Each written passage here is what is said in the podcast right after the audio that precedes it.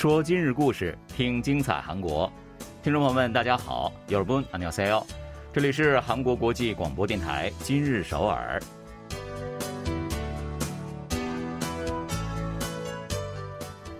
聚焦今日首尔，体会当下韩国。让我们带您走遍韩国的每个角落。让我们把最真实的韩国送到您的耳边。 各位听众，大家好，我是主持人朴龙军，我是主持人婉玲，非常高兴跟大家相会在今日首尔了。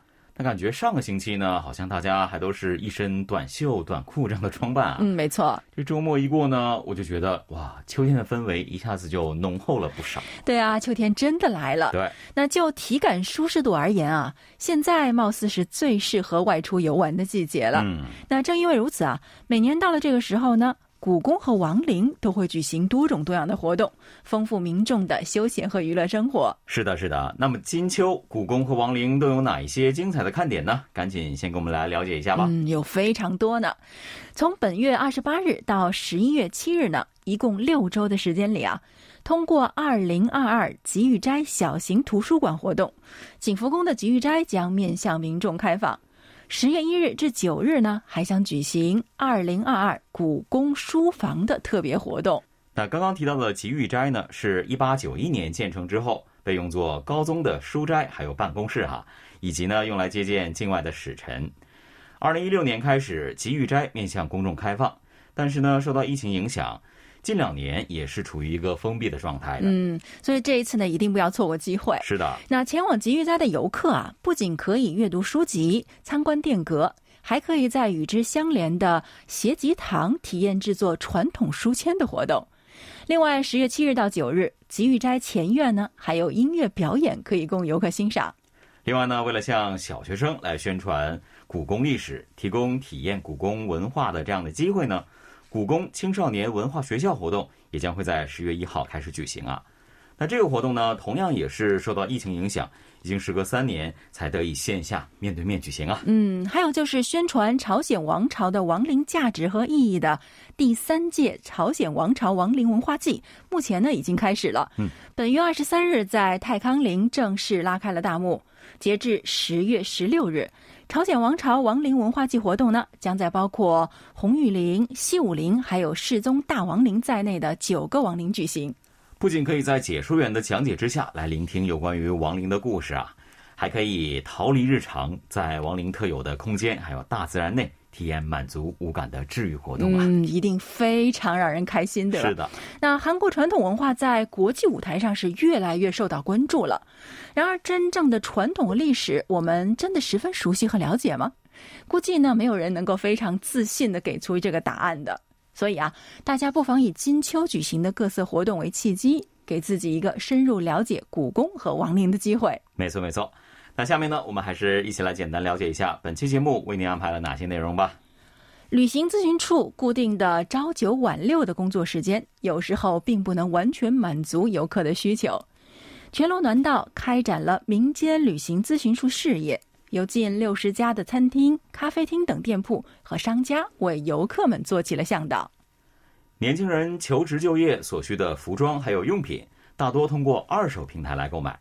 不过，一般的二手产品已经入不了消费者的眼了，总得有个大企业合格不败、大企业面试通过这样的头衔，才能更加受到青睐。不为别的，只为沾沾喜气儿。前不久，虚拟人是广告业界炙手可热的宠儿，但现如今呢，再次发生了变化。究竟眼下烧酒、化妆品等产品的最佳代言人都是哪些大咖级人物呢？好的，那就赶紧一起走进今天的今日首尔，去了解详细内容吧。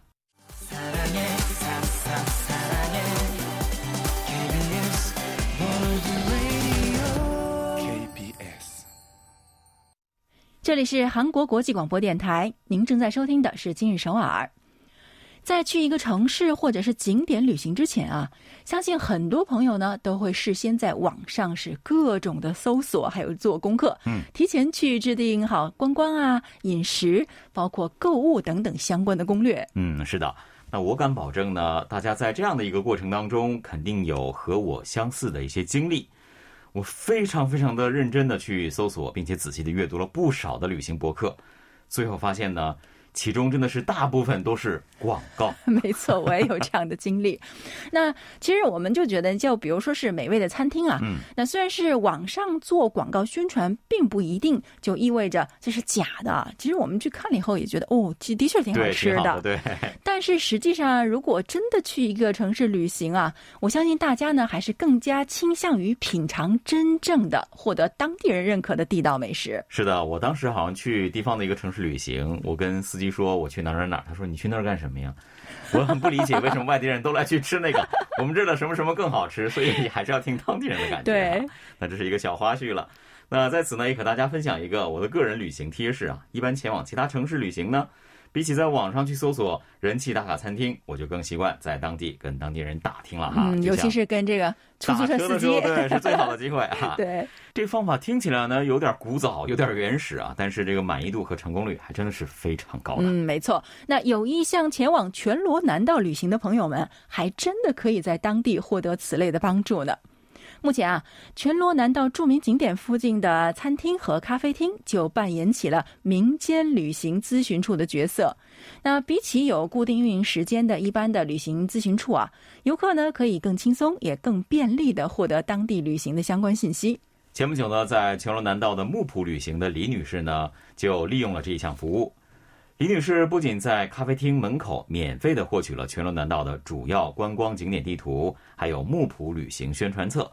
咖啡厅的老板呢，还非常亲切的向李女士推荐了木浦必去的旅行景点还有餐厅。嗯、其实这是李女士的首次木浦之旅，那因此啊，她表示，比起网上的各色帖文，当地的居民推荐的餐厅和景点呢，更值得信赖。是的，那全罗南道以及全罗南道旅行财团日前表示，为了给游客提供更加丰富的旅行信息呢，开始了这样的民间旅行咨询处事业。全罗南道地区主要的旅行景点附近的餐厅啊、咖啡厅啊、住宿设施等等五十九处都参与其中了。嗯，在参加了该项目的店铺门前呢，大家可以免费的获得各种旅行宣传手册。那店主呢，则是担任了民间解说员的重任，会向游客们讲解人气景点啊，或者是推荐必去的当地人气餐厅等等。是的，全罗南道各市和郡呢，一共运营了七十九个旅行咨询处。那服务时间呢是早上的九点到晚上六点，其中呢十二点到一点是属于午休的时间哈。对营业时间并不清楚的部分游客呢，还曾经对此也提出过一些意见呢。嗯，没错，人家就说，那我不能说十二点到一点我就不要问了，是这样的意思。所以呢，所谓的民间旅行咨询术呢，相信就可以在某种程度上解决上述运营时间受限的问题。嗯，全罗南的方面呢，面向参与该项目的店主提供如何应对啊、呃、游客需求的指南。那未来啊，还计划针对他们开展一些专门的教育，以提高服务质量。是的，这个服务呢，其实并不是说我去喝杯咖啡，呃，顺便问一下，而是你专程去问也可以，不消费也行。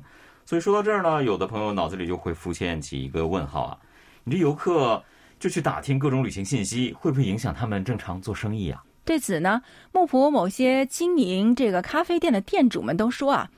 到访咖啡店的游客呢，一般都是很好奇当地人才知道的地道餐厅，所以呢，回答起来并不是很复杂。那就好像是跟这个咖啡店的客人在聊天一样。嗯，而且呢，游客多了，对于自家店铺的生意和经营也是有帮助的。你介绍他好吃的餐厅，他再回来喝一杯咖啡嘛。据我所知呢，不少城市都是在搞这个夜间旅行上呢，也是在下足功夫啊。如果说民间旅游咨询处项目得以开展顺利的话，就可以很大程度上提高。游客在晚间旅行的便利度，进而呢，对搞活夜间旅行经济也是能够起到间接的作用的。嗯，没错，跟一般的旅行咨询处相比啊，我觉得这一类民间的大大小小的咨询处呢，好像更有人情味儿，是吧？嗯，那店主们在此过程中呢，也就是一位位城市的宣传大使，角色是不容小觑的。是的，那计划前往全罗南道旅行的朋友们呢，在听了我们的介绍以后，就可以去感受一下民间旅行咨询处究竟有何不同了。好的，接下来呢，一起来听一首歌曲，休息一下吧。来听 Minso 和 Perkin 演唱的《两厘米》，不要走开，马上回来。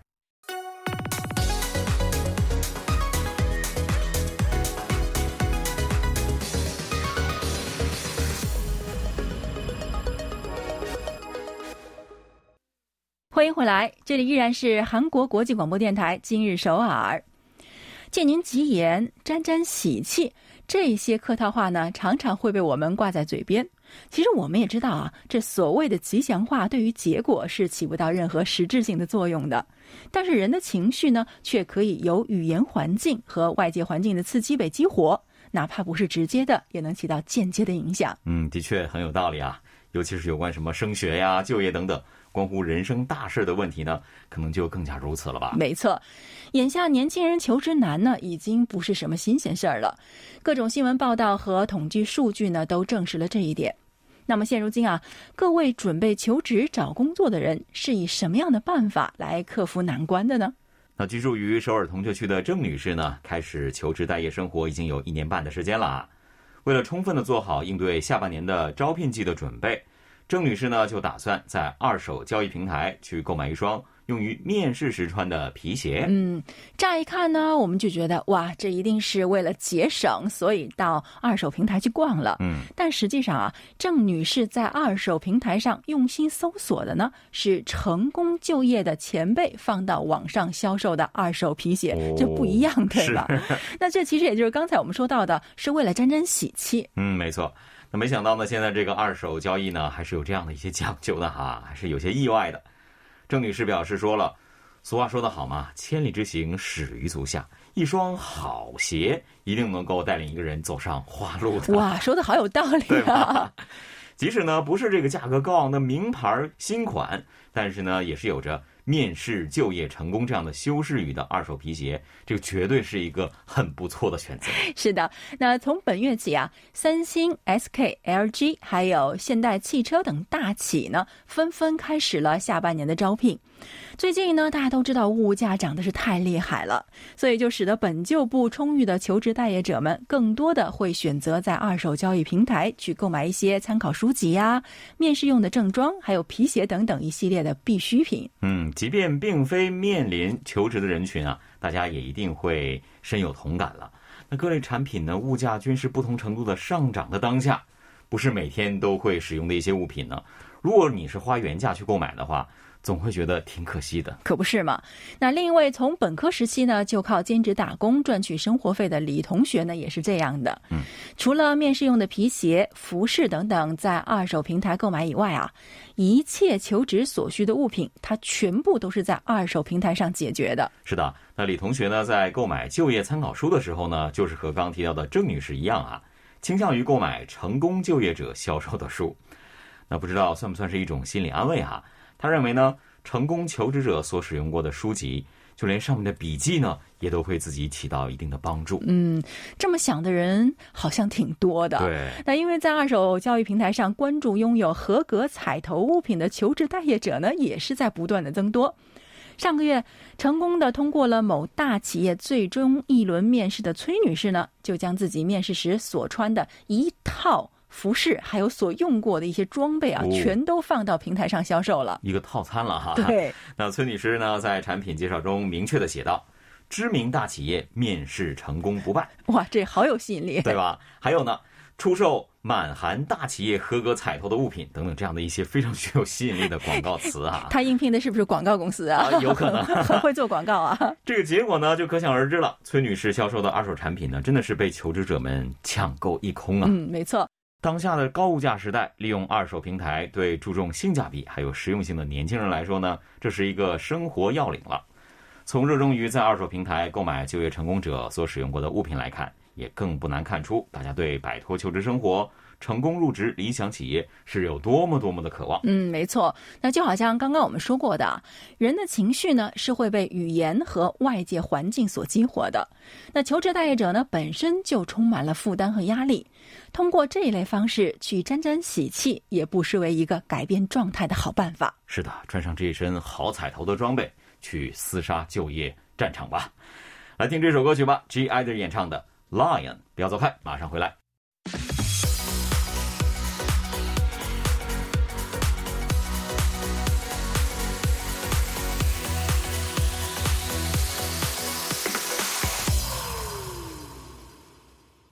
感谢大家锁定韩国国际广播电台今日首尔。